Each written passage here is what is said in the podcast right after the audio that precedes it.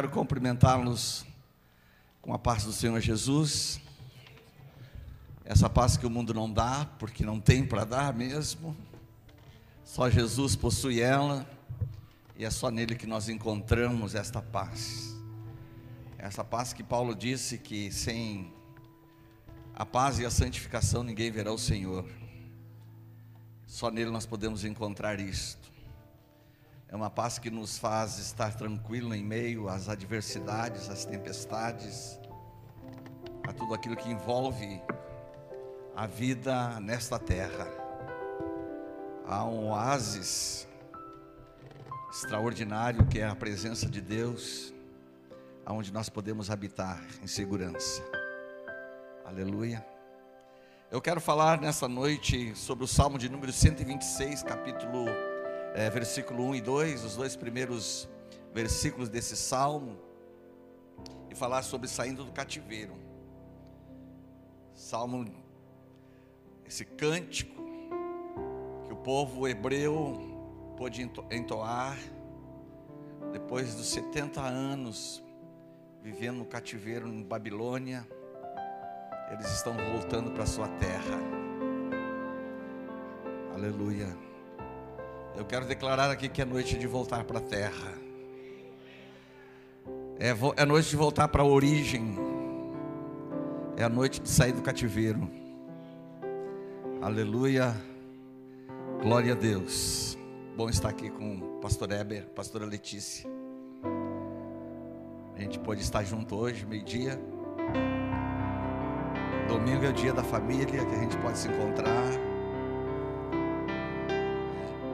Faltou a Melissa lá hoje. Senti saudade e falta dela. Glória a Deus. É minha neta primogênita. Essa menina extraordinária. Te amo. Glória a Deus.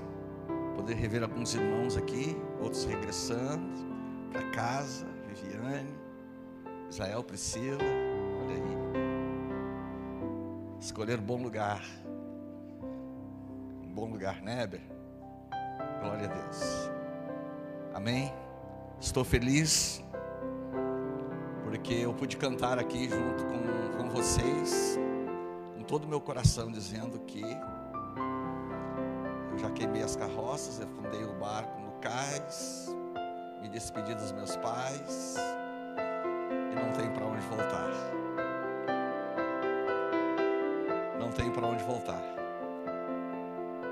Só tenho um caminho, o caminho é para frente, é para o alto. O caminho é cumprir o propósito de Deus, aquilo que Ele estabeleceu e me chamou para cumprir esse propósito. A gente tem aprendido que nós não temos um propósito, Deus é que tem, e Ele nos chama para cumprir esse propósito.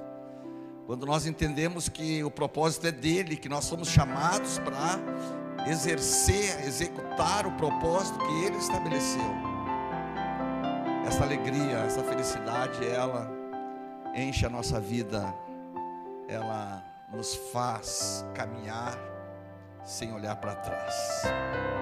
As coisas que passaram, elas servem como experiências para a nossa vida, mas nós olhamos e nós caminhamos para as coisas que estão na frente. Deus te abençoe. Quem der um copo d'água na qualidade de profeta terá galardão. Então receba o teu galardão. Glória a Deus. Salmo 126, verso 1 e 2 diz assim: Quando o Senhor trouxe os cativos de volta a Sião, foi como um sonho. Então a nossa boca encheu-se de riso e a nossa língua de cantos de alegria. Até nas outras nações se dizia: O Senhor fez coisas grandiosas por este povo. Amém.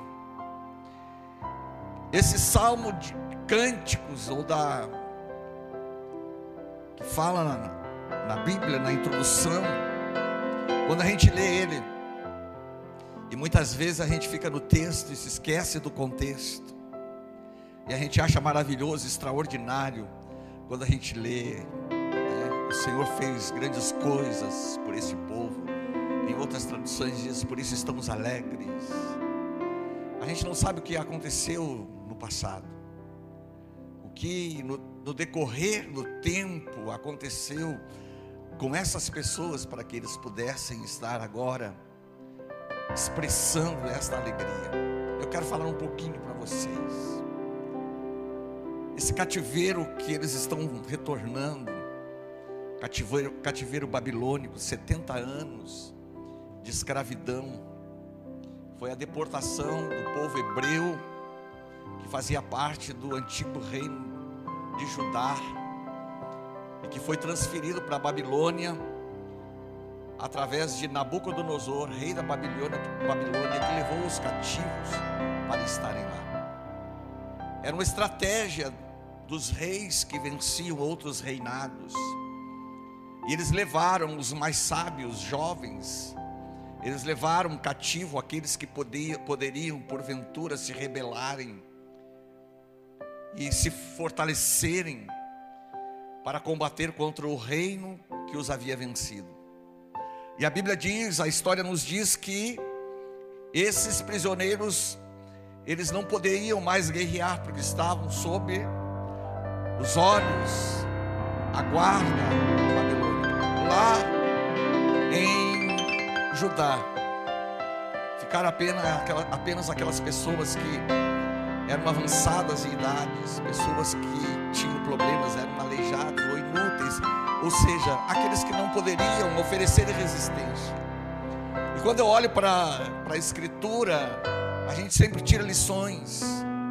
E nós estamos vivendo num período de pessoas que elas estão prisioneiras, elas estão aprisionadas, é um reino tem domínio sobre a vida delas, e elas estão é, neutralizadas de guerrearem. Eu cheguei até a colocar aqui alguma coisa dizendo que os que ficam nas igrejas muitas vezes são pessoas conformadas, são pessoas que não, não guerreiam mais, não lutam mais. São pessoas que estão conformadas com a situação. São pessoas que estão conformadas com a frieza ou com a vida que elas levam. Elas não têm ânimo para lutar, elas não têm ânimo para se levantar do seu estado e oferecer resistência. Esses que ficaram em Judá, eles não ofereciam perigo para o reino de Nabucodonosor as suas forças já estavam debilitadas, eles já não tinham mais a agilidade para pegar uma lança, uma espada, montar um cavalo ou subir em um carro de guerra. Nós estamos vivendo um tempo em, em que muitas pessoas estão assim, elas estão satisfeitas em ir na igreja no final de semana, ou num culto de Santa Ceia e participar da ceia e voltar para sua casa, para retornar à igreja no outro final de semana, se ela não tiver um compromisso que atire daquele tempo de comunhão. Elas estão neutralizadas, elas não oram mais, elas não jejuam, elas não intercedem. Elas cumprem uma agenda. Elas cumprem uma agenda. Elas chegam no culto, algumas cantam, outras não cantam, só ouvem. Mas fico satisfeito de receber uma palavra de ânimo, de receber no final da celebração do culto uma oração, ser abençoadas para que o dia da semana ou aquela próxima semana e o próximo mês seja um mês abençoado para elas. Estão conformadas inertes. Elas não estão lá no cativeiro com os guerreiros que estão neutralizados. Elas aparentemente estão livres, mas dentro de si estão presas, porque elas não sentem mais Deus. Elas precisam de um mover extraordinário na igreja para que elas possam derramar as suas lágrimas. Outras pessoas estão ali porque elas almejam uma posição ministério de louvor, no acolhimento, no kids, ministrar uma palavra. Eu quero que você reflita sobre isso. Os profetas se levantaram e nessa época do cativeiro Foram os profetas Jeremias, Ezequiel e Daniel que ministravam, que estavam procurando levar o povo ao arrependimento, uma mudança de vida. Eles tentaram fazer com que, antes deles irem para o cativeiro, eles tivessem um tempo de arrependimento. Eu quero falar nessa noite que, em primeiro lugar, o cativeiro ele não é deserto.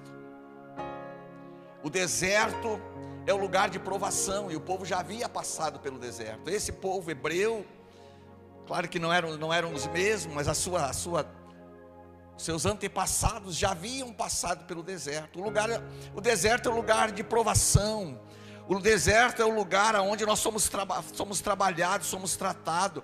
É certo que muitas pessoas não vencem o deserto, como nós vimos o povo de Deus durante aqueles 40 anos trilhando o deserto. Muitos morreram porque eles reclamaram, eles se levantaram contra o seu líder, se levantaram contra o próprio Deus, e muitos morreram. Mas o deserto é um lugar onde nós podemos tirar um proveito, porque somos provados, capacitados, e nós vamos ver que nesse deserto se levantou Josué, Caleb, homens que estavam junto de Moisés e que mais tarde, quando Moisés é recolhido, então Josué assume o comando para introduzir esse povo na terra prometida. Então o deserto, ele é um lugar de provação, é sinônimo de provação. Mas o, o cativeiro, ele é sinônimo de infidelidade a Deus. O cativeiro é sinônimo de pecado, de transgressão contra Deus. E esse povo só foi para o cativeiro, levado para o cativeiro, porque eles deixaram de obedecer a Deus, porque eles se afastaram daquilo que Deus havia projetado para a vida deles. A Bíblia diz que Deus ele tem pensamentos de paz ao nosso respeito. Deus tem projetado coisas grandes a respeito do seu povo, mas as nossas escolhas muitas vezes nos afastam do propósito que ele estabeleceu. Eles passaram pelo deserto, eles venceram o deserto, mas agora eles estavam no cativeiro.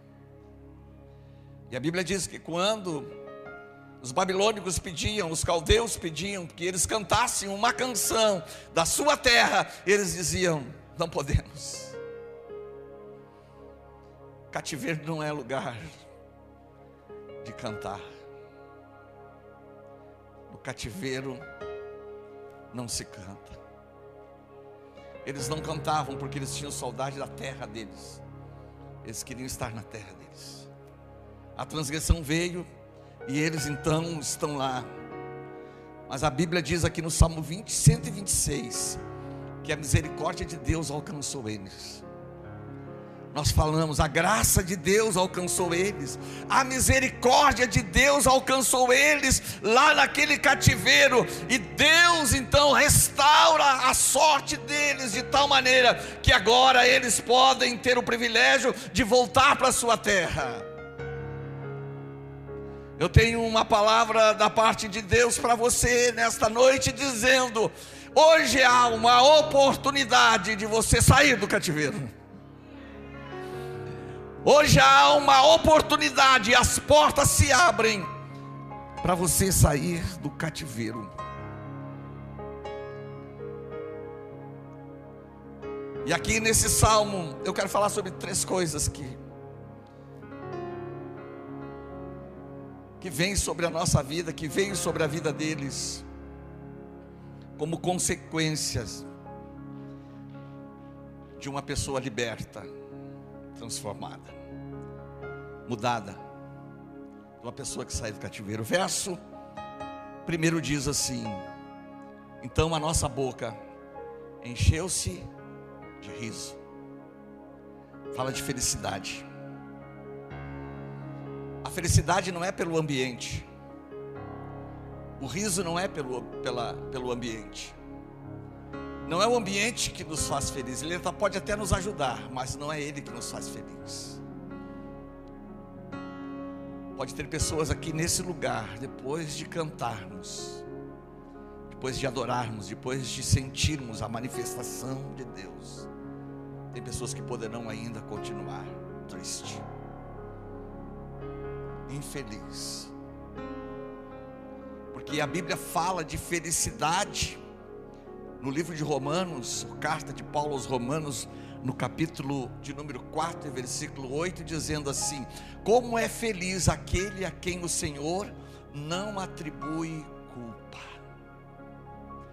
A felicidade ela entra na nossa vida quando nós sentimos o perdão de Deus.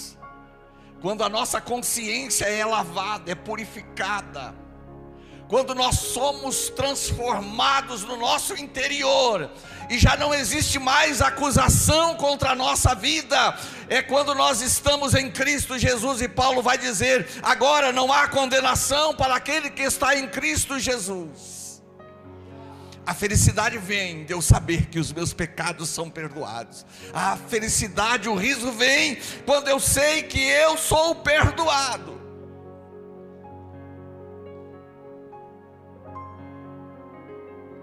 Talvez, e eu creio que existam pessoas aqui que um dia eles deslizaram em algumas coisas, mas no momento em que ela se deu conta do seu erro e pediu perdão para o pai, para a mãe, para a mulher, para o marido, para o irmão, para o vizinho, seja para quem for, e essa pessoa diz assim: Eu te perdoo. Que alegria saber que nós somos perdoados. Mas existem pessoas às vezes que o seu orgulho não deixa ela dizer, chegar e dizer assim: "Me perdoa porque eu errei". O seu orgulho impede dela ter essa felicidade, essa alegria de ouvir de alguém a palavra eu te perdoo. Se nós somos capazes de nos orgulhar de tal maneira que não pedimos perdão para as pessoas, você acha que as pessoas elas podem se orgulhar e não pedir perdão para Deus? Eu digo para você que sim. Milhares e milhares de pessoas estão vivendo distante de Deus e não querem voltar e não voltam porque elas precisam entrar pelo caminho do arrependimento e dizer: Deus me perdoa.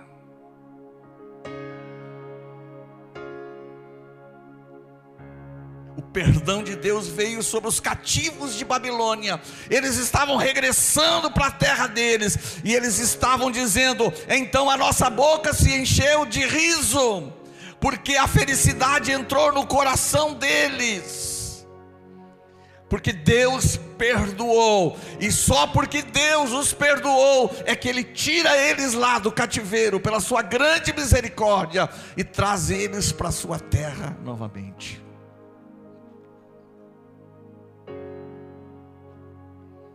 Como é feliz o homem a quem o Senhor não atribui culpa.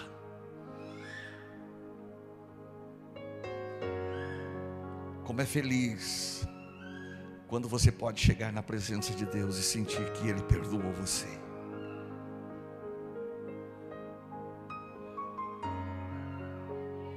Aleluia. Quando você se rende a Ele, E ele diz: Filho, perdoados são os teus pecados. Quando aquela mulher ia ser apedrejada e levam na presença de Jesus, Jesus diz: Quem não tem falha, jogue a primeira pedra. E a começar pelos mais velhos, se retiraram. E ele diz: Filha, estão perdoados os teus pecados. Vai e não peques mais. Aquela mulher saiu dali da presença de Jesus tão alegre, tão feliz, a sua vida foi mudada de uma mulher que estava condenada à morte a uma mulher agora liberta para adorar o Senhor e para servir o Senhor. É por isso que Paulo ele vai falar desse perdão, porque ele era um homem que um dia precisou desse perdão. Ele era tão cético, tão zeloso da lei, que ele perseguia os cristãos, matava, prendia, açoitava, mas um dia que ele teve um encontro com Jesus, e que ele ficou cego, e que o o profeta de Deus orou por ele e a sua visão foi restaurada. E o Senhor diz: Eu vou mostrar para ele o quanto ele vai ser perseguido pelo meu nome. Esse Paulo está dizendo aqui, ó. como é feliz um homem. Esse homem sou eu. Esse homem sou eu, é uma experiência própria. Paulo estava dizendo: como é feliz o homem a quem o Senhor não atribui culpa, cujo pecado é perdoado, e essa pessoa agora ela passa a viver sem o peso da culpa, sem o peso da transgressão, sem o peso que perturba a sua consciência. O Senhor quer dar para você felicidade alegria. E só é alegre quem não está mais no cativeiro, quem não é mais prisioneiro. As pessoas podem andar livre pela rua, mas elas estão presas. Ao contrário de Paulo e Silas, eles estavam lá na, na prisão por causa do Evangelho.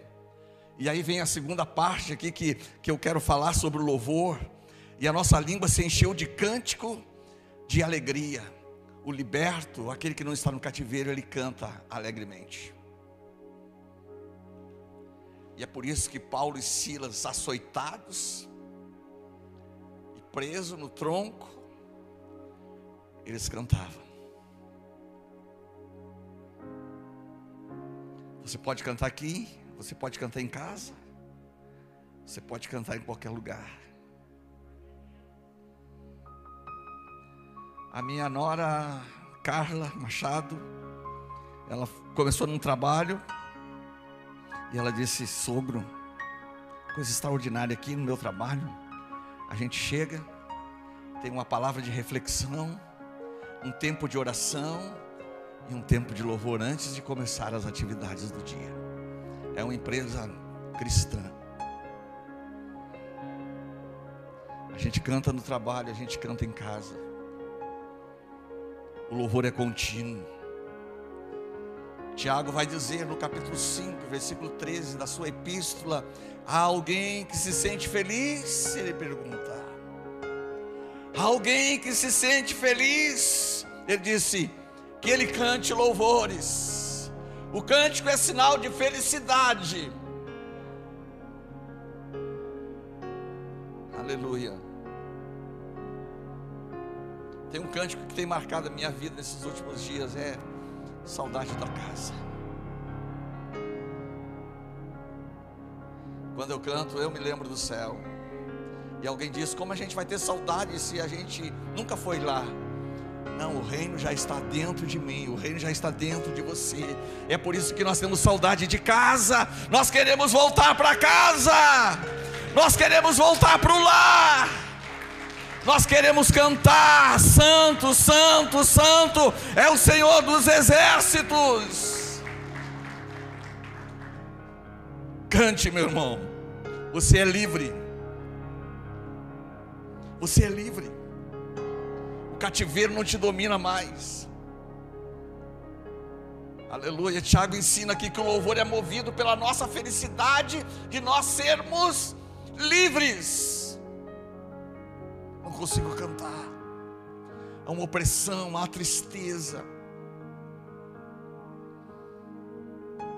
Essas músicas é, secular aí, principalmente sertanejo, né? É, é uma depressão total. É, é desgraça sobre desgraça. É amor perdido, traído. Que coisa triste uma tristeza.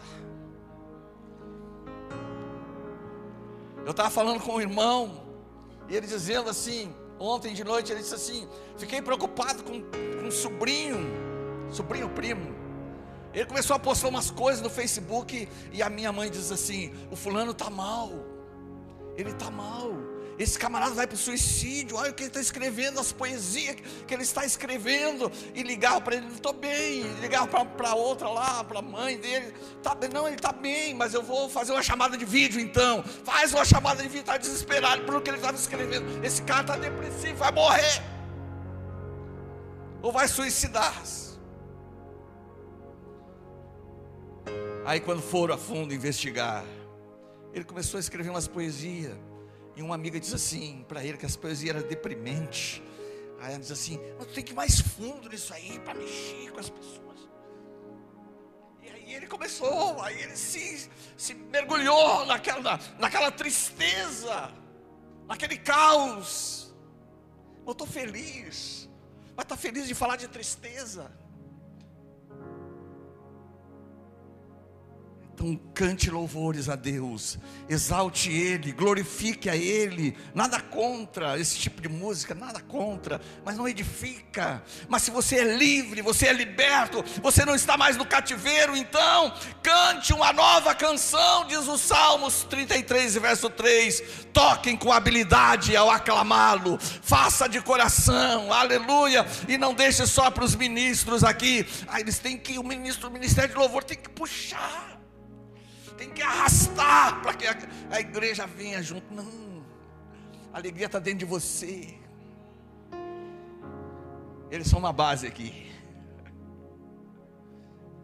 Eles são uma base aqui. Aí você vem, mas o ministério de louvor não está bom. A gente não sente Deus. Não é o ministério que não está bom, é você que está preso. É você que não tem a felicidade. Aquele que é feliz, até eu cantando aqui, você vai se alegrar, vai rir, porque eu vou desafinar, vou envergonhar o ministério de louvor. Mas você é feliz e vai se alegrar e vai rir, porque você tem a felicidade dentro de você, o Espírito Santo está dentro de você, se move em você. Aleluia! Seja feliz de ser livre. Seja livre no Senhor. Aleluia. Nós temos ceia hoje.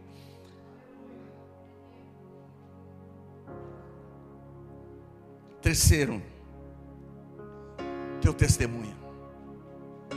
O testemunho de quem é livre. Até nas outras nações se dizia: o Senhor fez coisas grandiosas por esse povo. As pessoas podem olhar para você e dizer assim: o que Deus fez na vida do José, do Pedro, do João, do Jeremias, do Daniel. As pessoas vão olhar e dizer assim: é você, Josias? É o Josias. Sou eu mesmo. Estou de barba hoje. Quando me conheceu, não tinha barba mas a expressão do meu rosto aqui é a de alegria de servir o Senhor. Aleluia. Glória a Deus, as pessoas vão dizer para olhar para você e o seu testemunho vai impactar a vida delas, sabe por quê? Porque grandes coisas o Senhor fez na tua vida. Você não é mais aquela pessoa bagunceira, brigão, bêbado, drogado, enfim, você foi liberto. Você não é mais aquela pessoa de quando você chegava, diz: chegou a tristeza. Quando você falava, eram palavras de tristeza, de derrota. Mas as pessoas vão chegar em você, como você está? Estou bem. O mundo pode ter caído ao teu redor. Estou feliz porque Deus está no controle de todas as coisas. Estou feliz porque a presença de Deus me faz descansar. Estou feliz porque a alegria do Senhor, ela é a minha força. A alegria do Senhor é, renova as minhas forças cada dia, cada instante. Aqui o testemunho dele estava dizendo que esse testemunho ele ele ultrapassou as fronteiras, as nações vizinhas. Diziam Deus fez coisas grandes por esses hebreus aqui.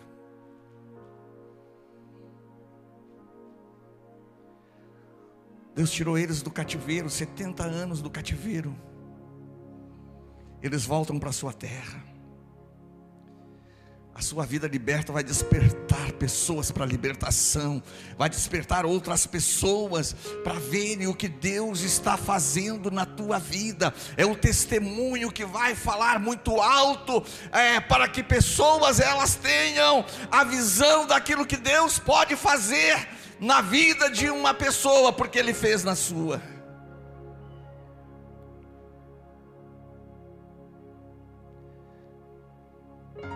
A alegria era tanta que eles chegam a dizer assim: Nos dê, Senhor, essa felicidade, nos faz regressar outra vez do cativeiro.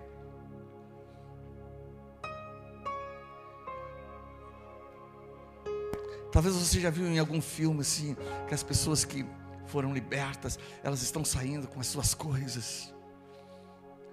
Pegam as crianças pela mão, chamam as crianças, vão voltar para casa. Nós vamos voltar para casa. Nós estamos retornando para casa. Famílias inteiras estavam voltando para casa. Estavam deixando aquela vida de escravos. Famílias inteiras estão voltando para casa nesse tempo. Estão se convertendo, estão se reconciliando.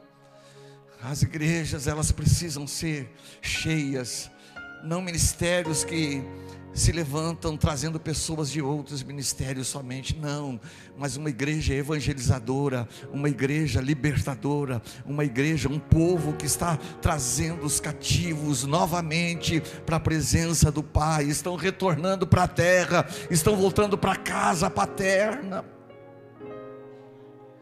Aleluia. Talvez o teu inimigo olha para você e diz: "Não, a mente dele é velha, ele é inútil, ele não ora, ele não guerreia mais". Mas nesta noite, o Senhor ele vem com o seu espírito fortalecer a tua vida e te capacitar para você se tornar um grande guerreiro. Talvez o inferno esteja olhando para você e debochando da, da, das tuas derrotas, da tua tristeza, do teu fracasso, mas nesta noite a palavra de Deus vem para você dizendo: o Espírito do Senhor se apoderará de ti e te mudará em outro homem, e você vai profetizar.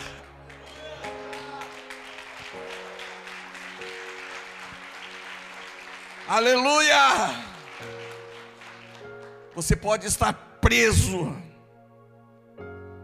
É a noite em que o Senhor abre as portas do cativeiro e quebra as correntes. Aleluia. Eu quero concluir com João 8, 32 e 36, que diz que se o Filho vos libertar, verdadeiramente sereis livres, é o versículo 36, mas o 32 diz: e conhecereis a verdade, e a verdade vos libertará. A verdade muitas vezes ela é muito dolorida, machuca, porque a verdade nos confronta. A verdade ela mostra quem nós somos realmente diante de Deus, porque a verdade é a palavra de Deus. A verdade não mostra aquilo que eu sou exteriormente, a verdade mostra o que eu sou realmente. Dentro, por dentro. Quando eu conheço a verdade, ela me confronta. Ela me desafia a mudanças tomada de decisões. Ela realmente me leva a meditar e a ver aonde eu vou parar, vivendo da forma que eu estou vivendo. A verdade diz: há caminhos que para o homem parece bom, mas o seu final são caminhos de morte. E você que já viveu algum tempo e tem experiência, e você olha para as pessoas, você sabe aonde ela vai parar. Você sabe que as atitudes que ela está tendo, aonde vai terminar. Você sabe que as atitudes que você tem, elas estão te levando para algum lugar. As tuas atitudes podem levar-te para longe de Deus mas as tuas atitudes podem te levar para bem perto de Deus. Decisões tomadas baseadas na palavra de Deus vão nos levar para perto dele. Decisões tomadas fora da palavra, da direção de Deus, vão nos levar para distante dele. É por isso que Deus, o Pai, Ele quer que os seus filhos não vivam mais no cativeiro, por causa do seu pecado, por causa da sua transgressão, mas Ele quer que os seus filhos, eles sejam livres, por isso Ele enviou Jesus, e Ele disse: Eu sou o caminho, sou a verdade, sou a vida, ninguém vem ao Pai a não ser por mim. Vamos ficar em pé.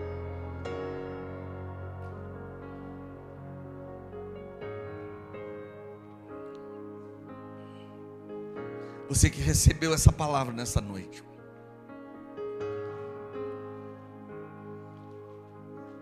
Que eu posso fazer por você? A primeira parte eu já fiz. Foi pregar. O que você pode fazer por você mesmo é crer e tomar uma decisão. Eu não posso fazer por você. O pastor não pode fazer por você. Tua esposa não pode fazer por você, nem o teu esposo. Eu costumo dizer que o privilégio e a gostosura da salvação é: eu não dependo de ninguém para ser salvo, eu preciso apenas crer. Eu preciso de alguém que me ajude na minha caminhada. Eu preciso de alguém que ombreie a causa junto comigo. Eu preciso de alguém que esteja no mesmo caminho que eu estou e essa pessoa me conduz, me dando seu braço, dando seu ombro, chorando comigo, intercedendo por mim. Quando eu cheguei aqui, a minha nora veio ali, me pegou pelo braço e disse assim: Vamos passear, sogro. Ela foi me levar para me ver o o Kids, as salas. Fiquei muito feliz. Parabéns pelo trabalho aqui.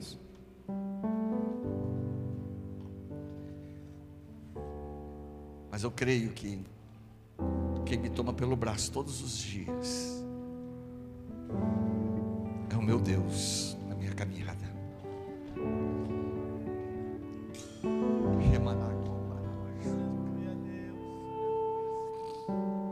toma no meu braço, ele me pega com o seu braço e me diz: Filho, vamos caminhar. Mas hoje, mais um dia, caminhar mais um pouco. Ele não vai me mostrar um berçário, uma sala de crianças, mas Ele vai mostrar coisas grandes, extraordinárias que ainda existe para fazer. Esse privilégio não é só meu, querido, é seu. Ele morreu por você também. E Ele quer pegar você pelo braço e dizer: Filho, vamos caminhar. Eu quero caminhar com você. Eu quero que você seja livre para andar. Vamos caminhar pelo caminho que eu preparei para você. A Bíblia diz que Ele preparou toda sorte de bênção para que andássemos nelas. Caminhe pelas bênçãos do Senhor trilhe os caminhos de vitória de Deus.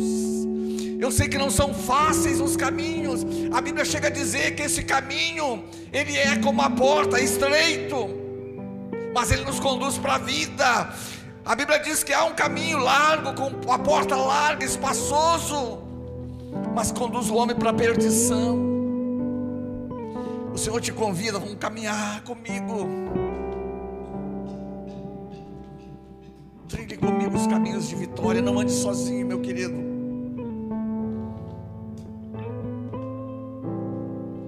Talvez alguém esteja como aquele homem que estava caído na beira do caminho. Religião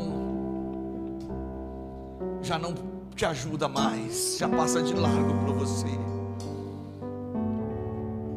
A religiosidade já não mais traz alegria, porque passa de largo por você e não atende as tuas feridas, as tuas machucaduras, mas o Senhor passa aqui na pessoa do bom samaritano e ele pega você e ele lava as tuas feridas e ele sara e ele enfaixa as tuas feridas e ele te pega e te coloca num lugar de segurança. E ele diz para o dono da estalagem, que é o Espírito Santo: cuida dele, cuida dele, até que eu volte. Ele quer cuidar de você até que ele volte. Ele foi preparar moradas, ele foi preparar um lugar na eternidade. Aleluia. Quero orar com você, fecha os teus olhos. Aleluia. Você que está aqui presencial, você que está pelas redes sociais. O Senhor te chama, te chama para fora do cativeiro.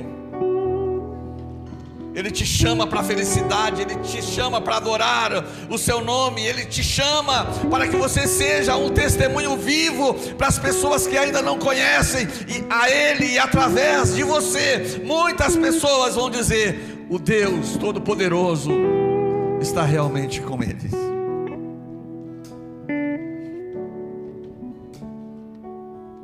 Levanta, levanta os teus olhos, te levanta do chão.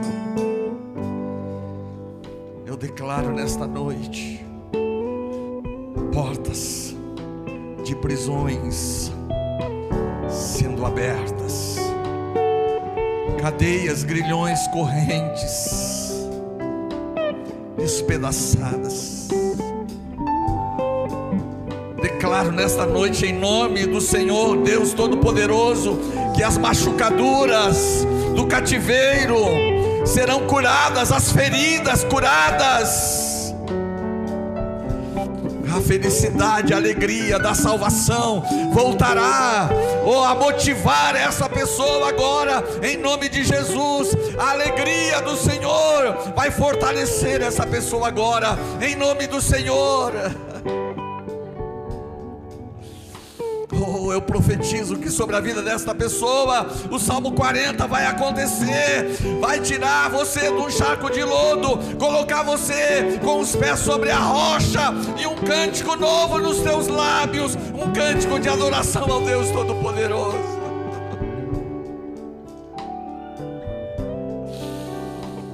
Declaro sobre a vida desta pessoa,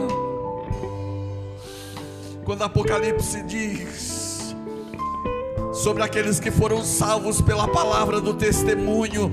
O testemunho desta pessoa será extraordinário no seio da sua família, no meio dos seus parentes, da sua vizinhança, na sua cidade, e por que não dizer, como diz o Salmo 126: as nações virão e vão testemunhar e vão proclamar que grandes coisas o Senhor fez na tua vida.